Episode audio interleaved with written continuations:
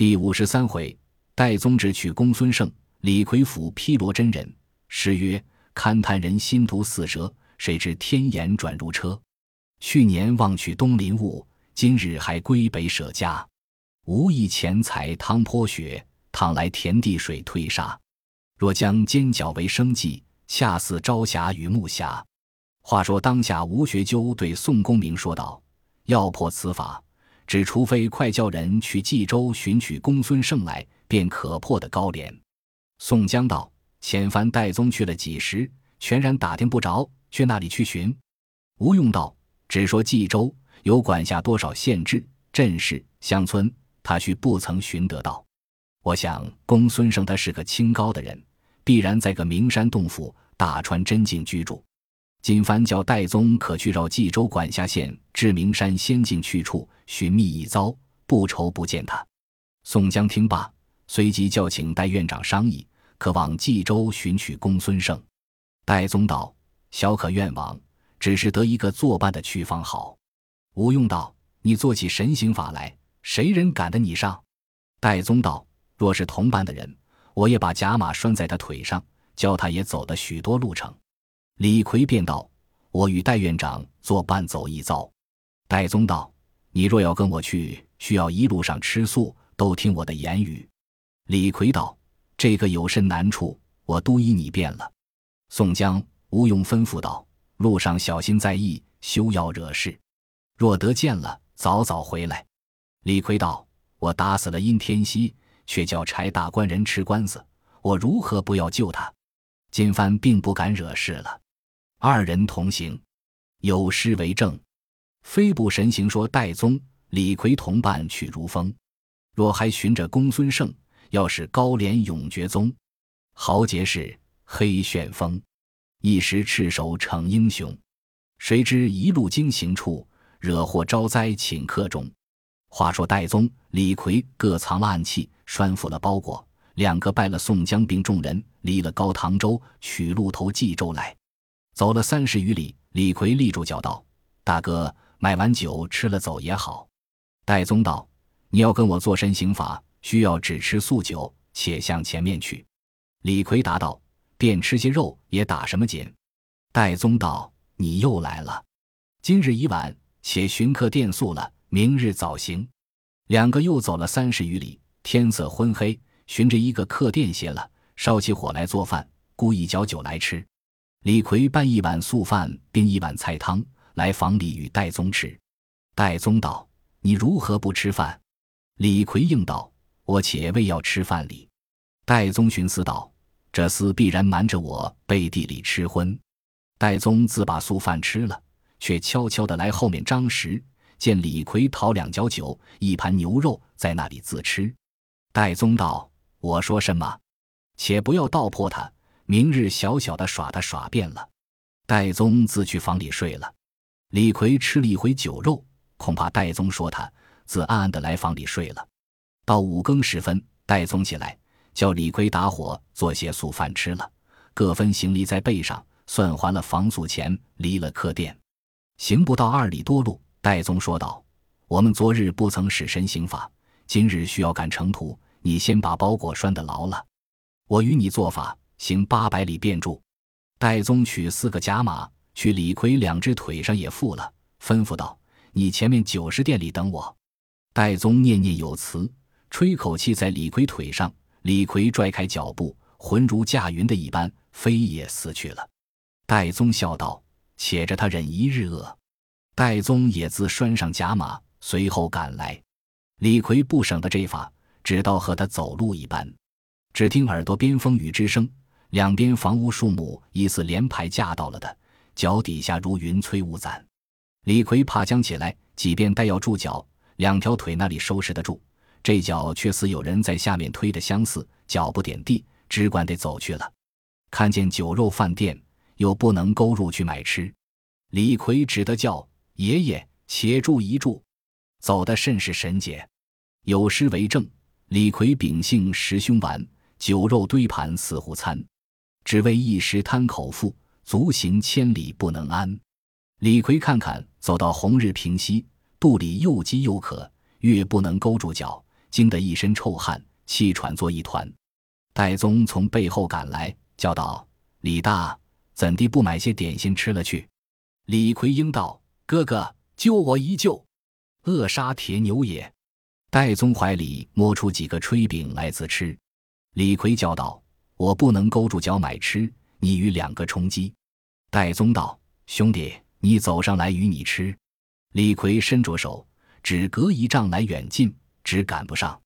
李逵叫道：“好哥哥，等我一等。”戴宗道：“便是今日有些敲气，我的两条腿也不能勾住。”李逵道：“阿也，我的这鸟脚，不由我半分，自这般走了去，只好把大斧砍了那下半截下来。”戴宗道：“只除是嫩的斑方好。”不然，只走到明年正月初一日也不能住。李逵道：“好哥哥，休使倒耍我！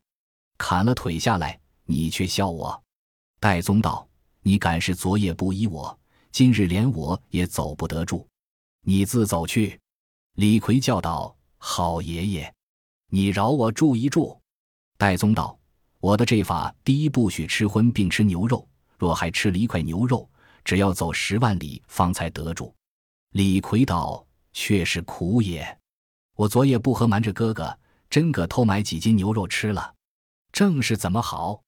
戴宗道：“怪得今日连我的这腿也收不住，只用去天尽头走一遭了。慢慢的，却得三五年方才回得来。”李逵听罢，叫起撞天驱来。戴宗笑道：“你从今以后只依得我一件事，我便罢的这法。”李逵道：“老爹，我今都依你变了。”戴宗道：“你如今敢再瞒我吃荤吗？”李逵道：“今后但吃时，舌头上生晚来大钉疮。我见哥哥要吃素，铁牛却吃不得，因此上瞒着哥哥。今后并不敢了。”戴宗道：“既是嫩的，饶你这一遍。”退后一步，把衣袖去李逵腿上指一扶，喝声住。李逵却似定住了的一般，两只脚立定地下。那一不动，其法甚是灵，有诗为证：“戴宗神术极专精，十步传为两步行。”可惜李逵多勇健，云车风驾莫支撑。戴宗道：“我先去，你且慢慢的来。”李逵正待抬脚，那里移得动，拽也拽不起，疑似生铁柱救了的。李逵大叫道：“又是苦也！惋惜怎地的去？”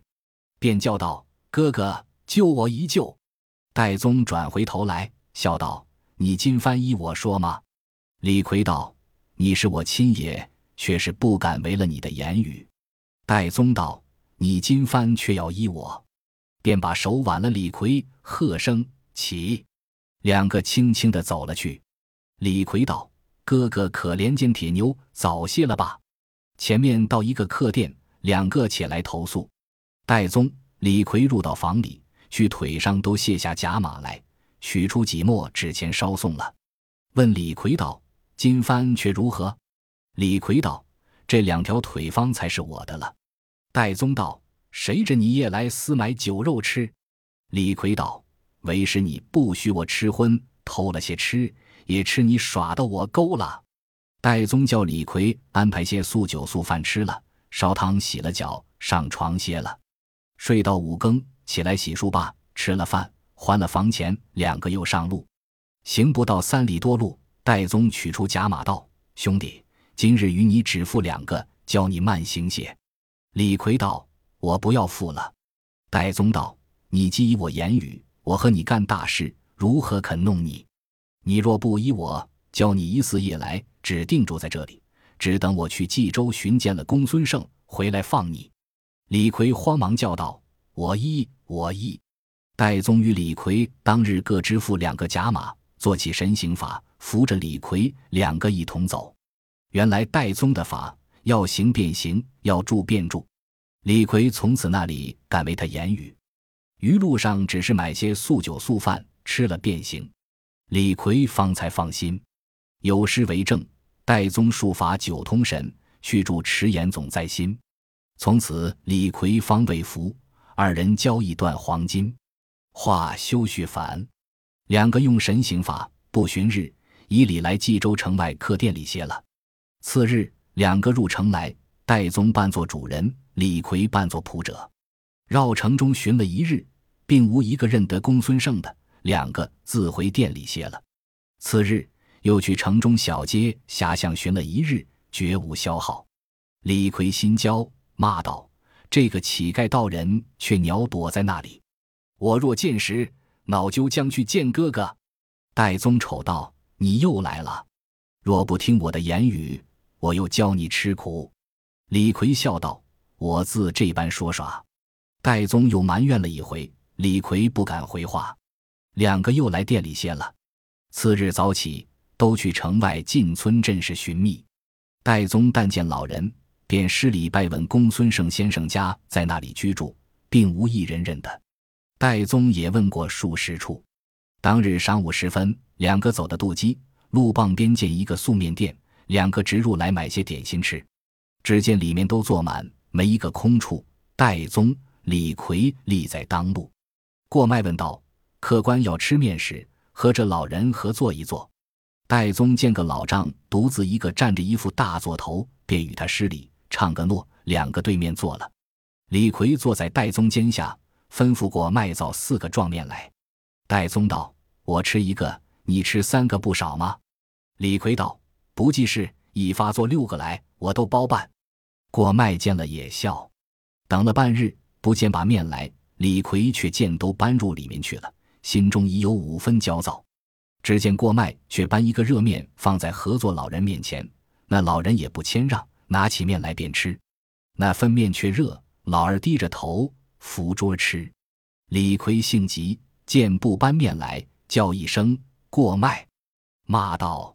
却叫老爷等了这半日，把那桌子纸一拍，见那老人一脸热汁，那分面都泼翻了。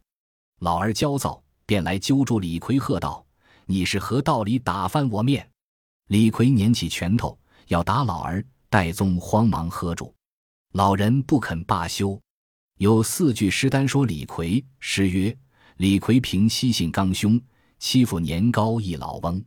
面之见来迎脸上。”怒中说出指挥功，戴宗与他陪话道：“丈丈休和他一般见识，小可陪丈丈一分面。”那老人道：“客官不知，老汉路远，早要吃了面回去听讲长生不死之法，迟时误了程途。”戴宗问道：“丈丈何处人士？却听谁人讲说长生不死之法？”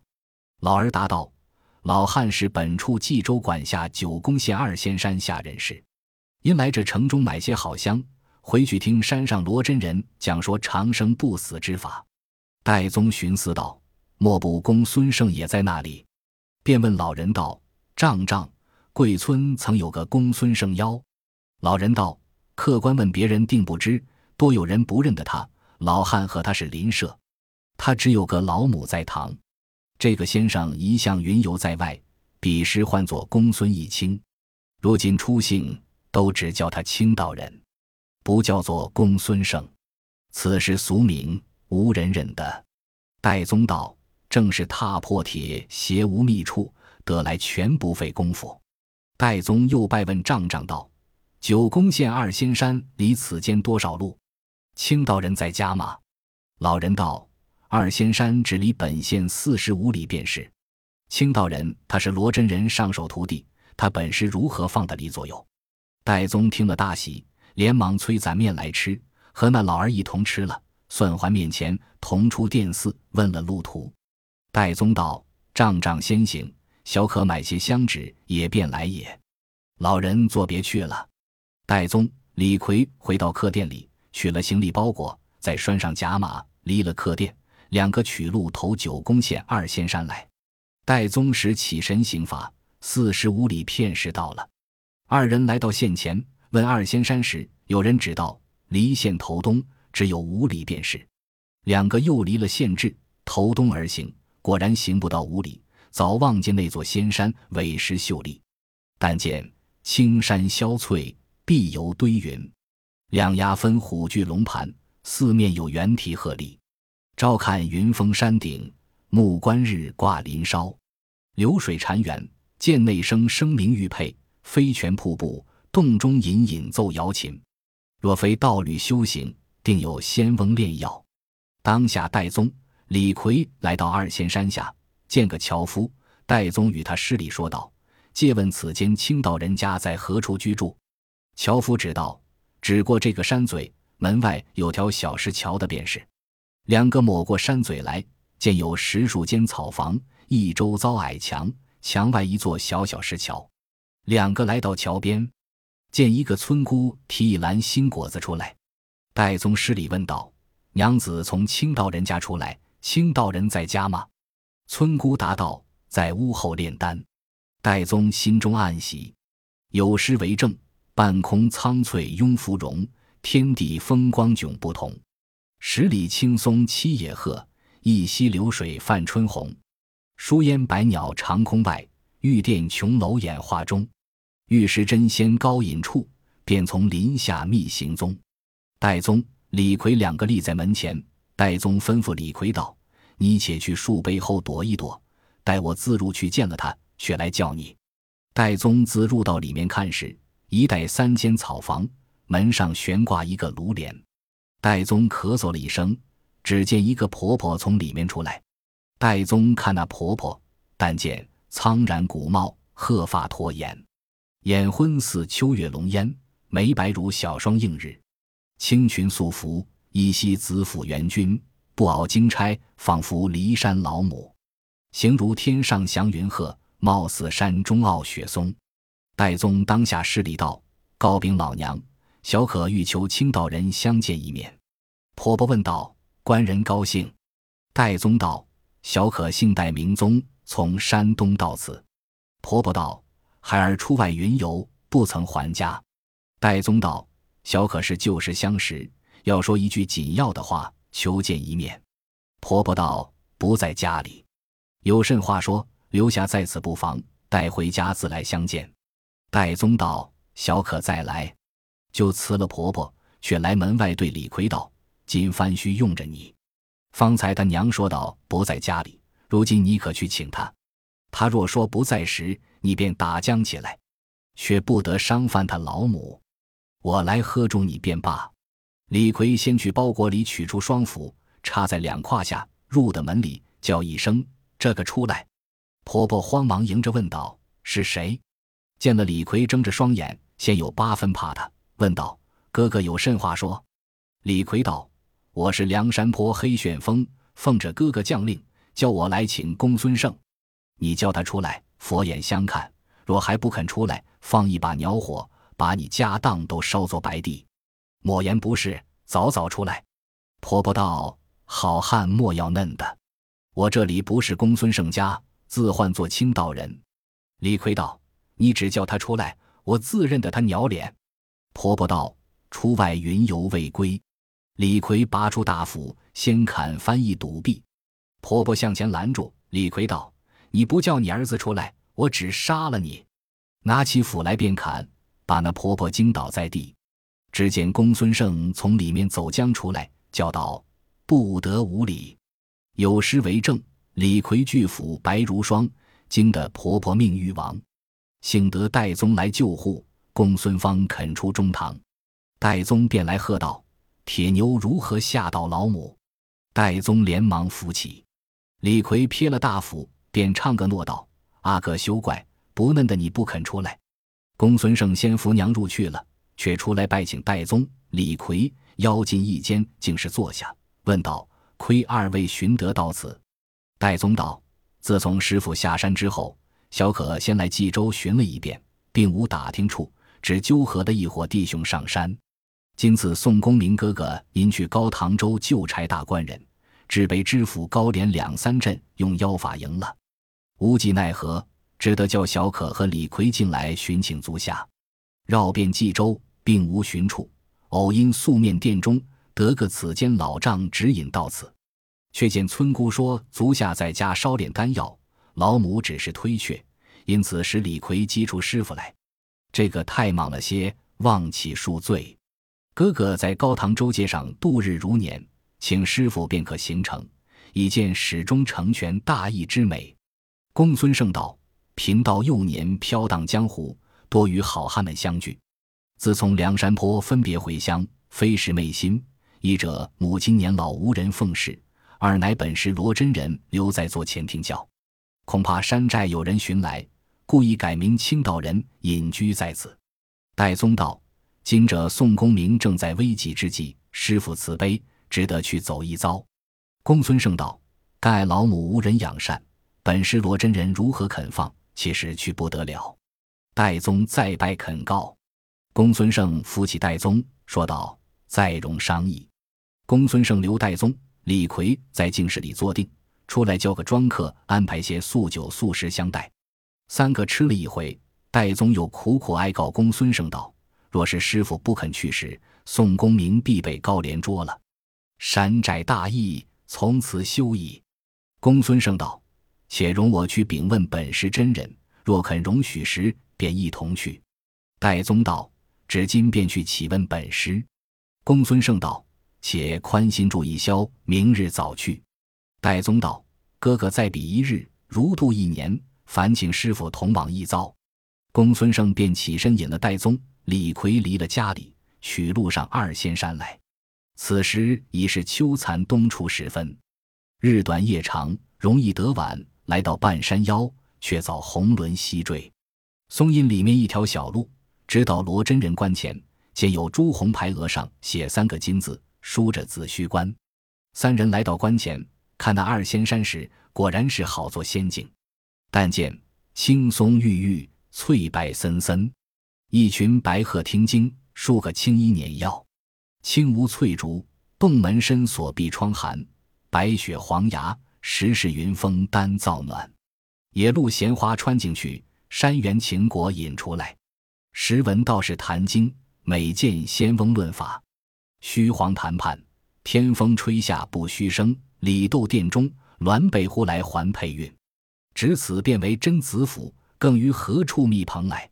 三人就着衣亭上整顿衣服，从廊下入来，镜头殿后松鹤轩里去。两个童子看见公孙胜领人入来，报知罗真人，传法旨，叫请三人入来。当下公孙胜引着戴宗、李逵到松鹤轩内，正值真人朝真才罢，坐在云床上养性。公孙胜向前行礼起居，躬身施礼。戴宗。李逵看那罗真人时，端地有神游八极之表。但见星冠攒玉叶，鹤长履金霞，神清似长江皓月，茂骨似太华乔松。踏魁钢珠履布丹霄，胳部虚狼含服锐气。常然广颊，修行到无漏之天。闭眼方瞳，浮石造长生之境。三岛十洲齐凤往，洞天福地报秦游。高参沆瀣，静品孪生。正是三更不月孪生远，万里乘云鹤背高。都仙太史临凡事，广会真人住世间。戴宗当下见了，慌忙下拜。李逵只管着眼看。罗真人问公孙胜道：“此二位何来？”公孙胜道：“便是昔日弟子曾告我师，山东亦有师也。今为高唐州知府高廉贤成艺术。”有兄宋江特令二弟来此呼唤，弟子未敢善变，故来禀问我师。罗真人道：“吾弟子既脱火坑，学练长生，何得再慕此境？子宜慎重，不可妄为。”戴宗再拜道：“容启暂请公孙先生下山，破了高廉，便送还山。”罗真人道：“二位不知，此非出家人闲管之事，汝等自下山去商议。”公孙胜只得引了二人离了松鹤轩，连晚下山来。李逵问道：“那老仙先生说什么？”戴宗道：“你偏不听的。”李逵道：“便是不省得这般鸟则生。”戴宗道：“便是他的师傅说道，叫他休去。”李逵听了，叫起来道：“叫我两个走了许多路程，千难万难寻见了，却放出这个屁来！莫要引老爷姓发，一只手碾碎你这道官儿。”一只手提住腰胯，把那老贼倒直撞下山去。戴宗瞅着道：“你又要定住了脚。”李逵道：“不敢，不敢。”说一声耍，三个再到公孙胜家里，当夜安排些晚饭吃了。公孙胜道：“且全宿一消，明日再去恳告本师。若肯时，便去。”戴宗值夜叫了安置，两个收拾行李，都来静室里睡了。两个睡到三更左侧，李逵悄悄地爬将起来，听得戴宗吼吼的睡着，自己寻思道：“却不是干鸟气吗？你原是山寨里人，却来问什么鸟师傅？明朝那厮又不肯，却不误了哥哥的大事。我忍不得了，只是杀了那个老贼道，叫他没问处，只得和我去。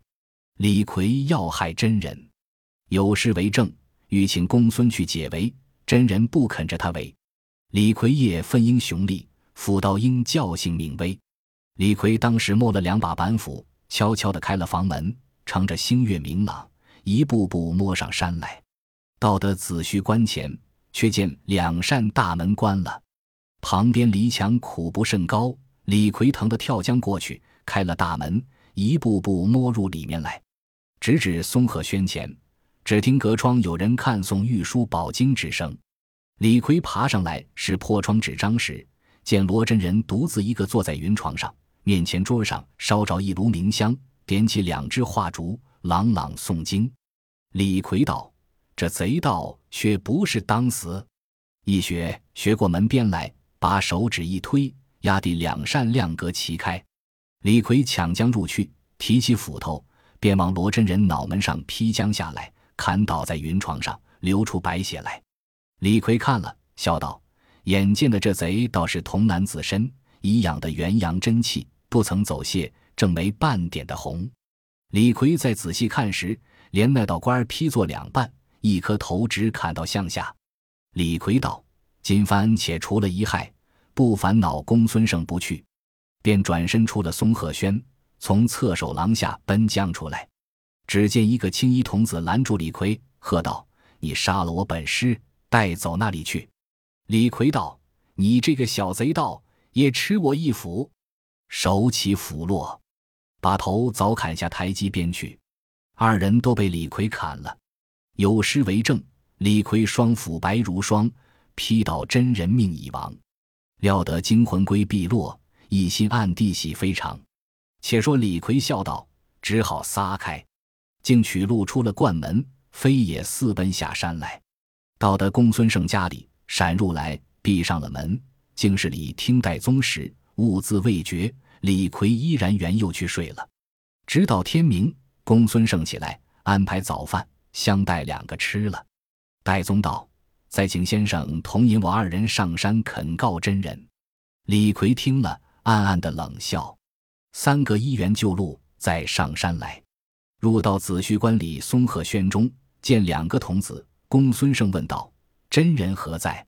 道童答道：“真人坐在云床上养性。”李逵听说，吃了一惊，把舌头伸将出来，半日缩不入去。三个接起帘子入来看时，见罗真人坐在云床上中间。李逵暗暗想到：昨夜莫非是错杀了？罗真人便道：“汝等三人又来何干？”戴宗道。特来哀告我师慈悲，救取众人免难。罗真人道：“这黑大汉是谁？”戴宗答道：“是小可义弟，姓李，名奎。”真人笑道：“本代不教公孙胜去，看他的面上，教他去走一遭。”戴宗拜谢。李逵自暗暗寻思道：“那厮知道我要杀他，却又鸟说。”只见罗真人道：“我教你三人骗时便到高唐州，如何？”三个谢了，戴宗寻思：这罗真人又强死我的神行法。真人唤到同取三个手帕来。戴宗道：“上告我师，却是怎生教我们便能勾到高唐州？”罗真人便起身，都跟我来。三个人随出关门外石岩上来，先取一个红手帕铺在石上，道：“无弟子可登。”公孙胜双脚踏在上面。罗真人把袖一拂，喝声道：“起！”那手帕化作一片红云，在了公孙胜，冉冉腾空便起，离山约有二十余丈。罗真人喝声：“住！”那片红云不动，却铺下一个青手帕，叫戴宗踏上，喝声：“起！”那手帕却化作一片青云，在了戴宗，起在半空里去了。那两片青红二云如芦席大，起在天上转。李逵看得呆了，罗真人却把一个白手帕铺在石上，唤李逵踏上。李逵笑道：“却不是耍，若跌下来，好个大疙瘩。”罗真人道：“你见二人吗？”李逵立在手帕上，罗真人喝一声：“起！”那手帕化作一片白云，飞将起去。李逵叫道：“阿爷，我的不稳，放我下来。”罗真人把右手一招，那青红二云平平坠将下来。戴宗拜谢，施礼在面前。公孙胜施礼在左手。李逵在上面叫道：“我也要撒尿撒屎，你不找我下来，我劈头便撒下来也。”罗真人问道：“我等自是出家人，不曾恼犯了你。”你因何夜来越墙而过，入来把斧劈我？若是我无道德，已被杀了，又杀了我一个道童。李逵道：“不是我，你敢错认了？”罗真人笑道：“虽然只是砍了我两个葫芦，其心不善，且教你吃些磨难。”把手一招，喝声去，一阵恶风把李逵吹入云端里。只见两个黄金力士压着。李逵耳边只听得风雨之声，不觉进到冀州地界，唬得魂不着体，手脚摇颤。忽听得呱啦啦的响一声，却从冀州府厅屋上骨碌碌滚将下来。当日正直府饮马石红作牙，厅前立着许多宫吏人等，看见半天里落下一个黑大汉来，众皆吃惊。有诗为证：李逵唬得大痴呆，忽向云端落下来。官吏见来俱丧胆。只疑妖怪降庭阶。话说马知府见了，叫道：“且拿这厮过来！”当下十数个老子狱卒把李逵屈至当面。马府尹喝道：“你这厮是那里妖人？如何从半天里掉江下来？”李逵吃跌的头破额裂，半晌说不出话来。马知府道：“必然是个妖人，交去取些法物来。”老子结即将李逵捆翻。屈下厅前草地里，一个鱼后多一盆狗血，劈头一淋；又一个提一桶尿粪来，往李逵头上直浇到脚底下。李逵口里、耳朵里都是尿屎。李逵叫道：“我不是妖人，我是跟罗真人的伴当。原来冀州人都知道罗真人是个现世的活神仙，因此不肯下手伤他。再驱李逵到厅前，早有丽人禀道。”这冀州罗真人是天下有名的得道活神仙，若是他的从者，不可加刑。马府尹笑道：“我读千卷之书，每闻今古之事，未见神仙有如此徒弟，极系妖人。老子与我加力打那厮。”众人只得拿翻李逵，打得一佛出世，二佛涅盘。马知府喝道：“你那厮快招了妖人，便不打你。”李逵只得招作妖人李二，取一面大家定了，押下大牢里去。李逵来到死囚狱里，说道：“我是值日神将，如何加了我？好歹叫你这冀州一城人都死。”那押牢结级晋子都知罗真人道德清高，谁不亲附？都来问道：“你这个端地是什么人？”李逵道：“我是罗真人亲随值日神将，因一时有失，饿了真人。”把我撇在此间，教我受些苦难，三两日必来取我。你们若不把些酒食来将息我时，我教你们众人全家都死。那节吉老子见了他，说道：“都怕他，只得买酒买肉请他吃。”李逵见他们害怕，越说起疯话来。老李众人越怕了，又将热水来与他洗浴了，换些干净衣裳。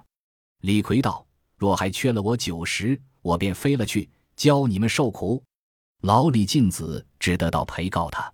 李逵现在冀州牢里不提，且说罗真人把上相的事一一说与戴宗。戴宗只是苦苦哀告，求救李逵。罗真人留住戴宗在观里宿歇，动问山寨里事务。戴宗诉说朝天王宋公明仗义疏财，专指替天行道。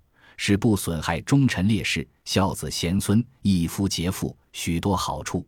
罗真人听罢甚喜，一住五日。戴宗每日磕头礼拜，求告真人乞救李逵。罗真人道：“这等人只可驱除了吧，休带回去。”戴宗告道：“真人不知，这李逵虽然愚蠢，不省礼法，也有些小好处。第一，耿直，分毫不肯苟取于人；第二，不会阿谄于人，虽死其中不改；第三，并无淫欲邪心，贪财背义，敢勇当先。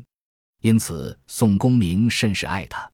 不争没了这个人，回去教小可难见兄长宋公明之面。罗真人笑道：“贫道已知这人是上界天杀星之术，为是下土众生作业太重，故罚他下来杀戮。无意安肯逆天，坏了此人，只是磨他一会。我叫取来还你。”戴宗拜谢。罗真人叫一声：“力士何在？”就贺轩前起一阵风，风过处。一尊黄金力士出现，但见面如红玉，须似造容，仿佛有一丈身材，纵横有千斤气力。黄金侧畔，金环耀日喷霞光；袖袄中间，铁甲铺霜吞月影。常在坛前护法，每来世上降魔。脚穿抹绿貂敦靴，手执宣花金战斧。那个黄金力士上告我师有何法旨？罗真人道：“先差你押去冀州的那人罪业已满，你还去冀州牢里取他回来，速去速回。”厉士生诺去了。约有半个时辰，从虚空里把李逵撇将下来。戴宗连忙扶住李逵，问道：“兄弟这两日在哪里？”李逵看了罗真人，只管磕头拜说道：“铁牛不敢了也。”罗真人道：“你从今以后可以借姓。”竭力扶持宋公明修生待心。李逵再拜道：“敢不遵依真人言语？”戴宗道：“你正去那里走了这几日？”李逵道：“自那日一阵风，只刮我去冀州府里，从厅屋脊上直滚下来，被他府里众人拿住。那个马知府道我是妖人，捉犯我捆了，却叫老子狱卒把狗血和尿屎淋我一头一身，打得我两腿肉烂，把我夹了。”下在大牢里去，众人问我是何神从天上落下来，只是我说道罗真人的亲随值日神将，因有些过失，乏受此苦，过三二日必来取我。虽是吃了一顿棍棒，却也炸得些酒肉。那厮们惧怕真人，却与我洗浴，换了一身衣裳。